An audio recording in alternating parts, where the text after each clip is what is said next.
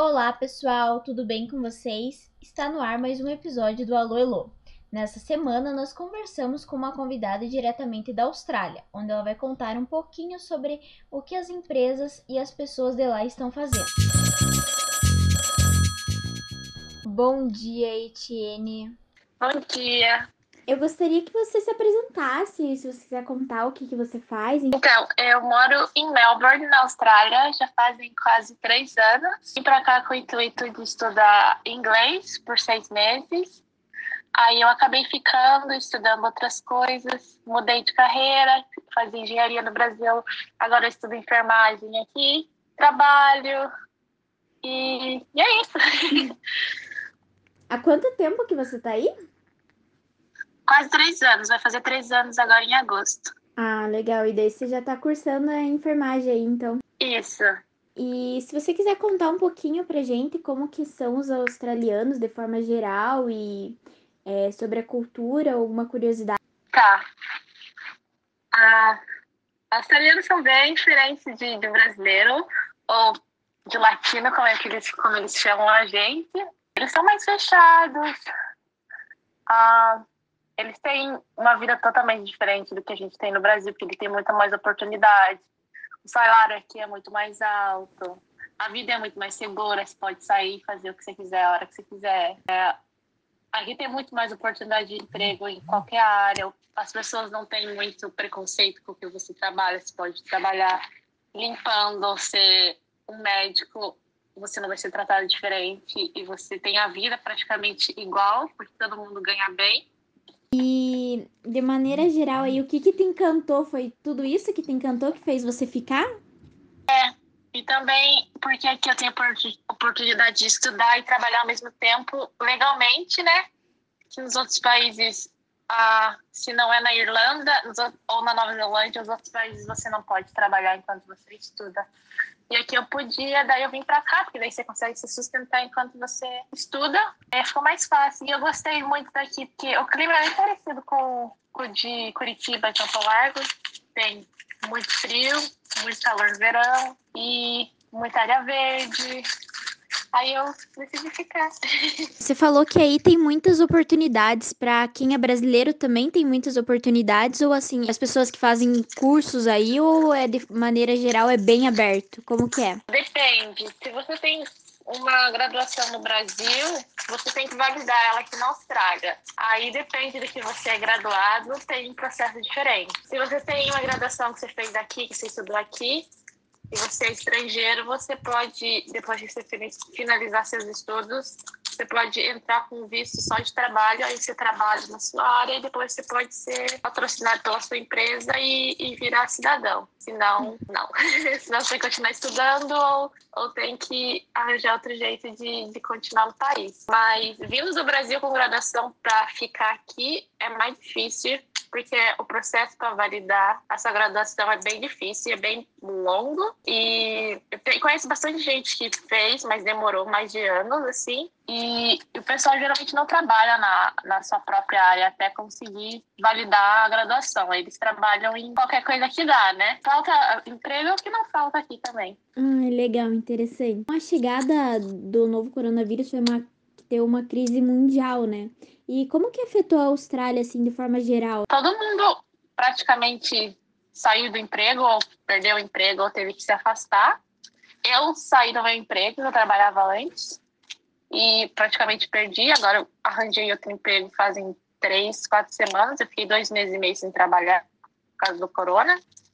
E aqui eles fizeram o que eles chamam de lockdown, que é tipo quarentena, mas ninguém podia sair de casa, só se precisasse ir no mercado, no médico, ou precisasse mesmo trabalhar fora de casa. E a gente ficou assim por uns dois meses e a, foram a, a, abrindo as restrições e daí tava melhorando as coisas, mas agora tá voltando tudo ao normal porque o pessoal não se comportou, né?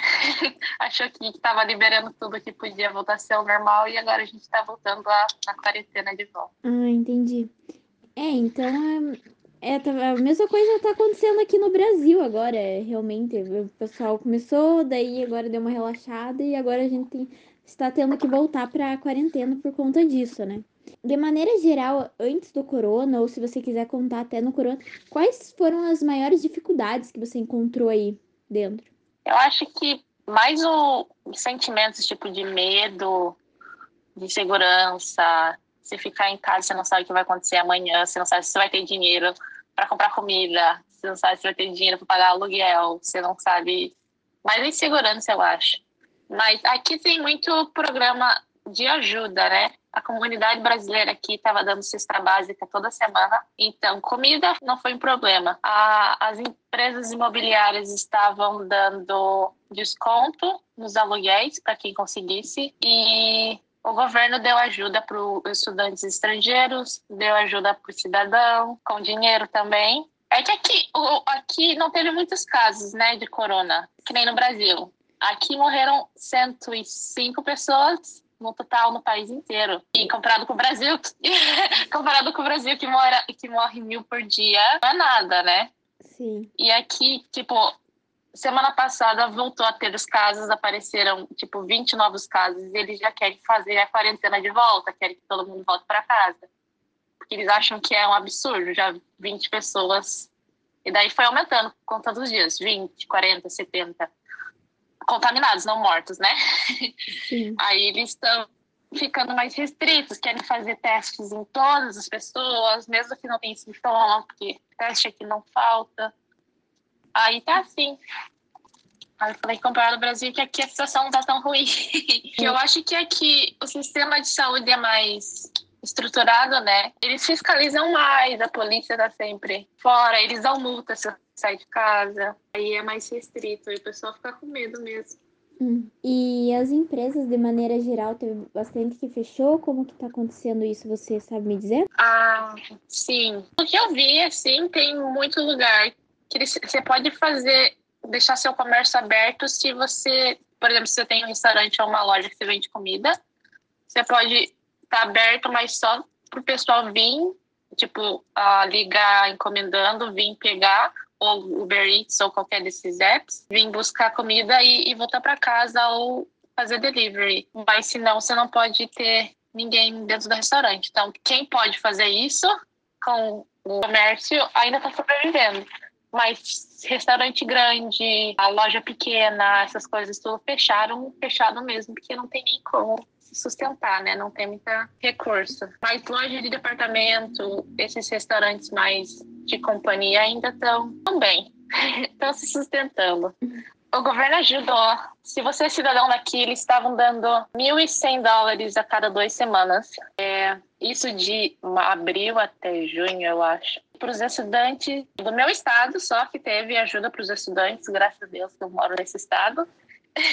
eles pagaram também o valor, mas você tinha que entrar com o processo e passar no processo. Eu, graças a Deus, consegui, mas tem gente que não conseguiu ajuda, né? E agora eles estão fazendo o lockdown de volta, eles vão ajudar algumas empresas, eles vão dar 5 mil dólares para algumas empresas. Eles dão ficarem na pior, né? Que eles vão ter que fechar de volta. É, agora eu queria pedir, é, para finalizar, eu queria pedir uma dica para você em relação aos, às pessoas, os brasileiros que queiram ir para a Austrália? Uma dica que você queira dar? Ah, eu acho que você vier para cá, você tem que vir com muito, muito com a cabeça aberta, pronto para qualquer coisa, não ter medo, é, não ser preconceituoso, que aqui ninguém tem preconceito com nada.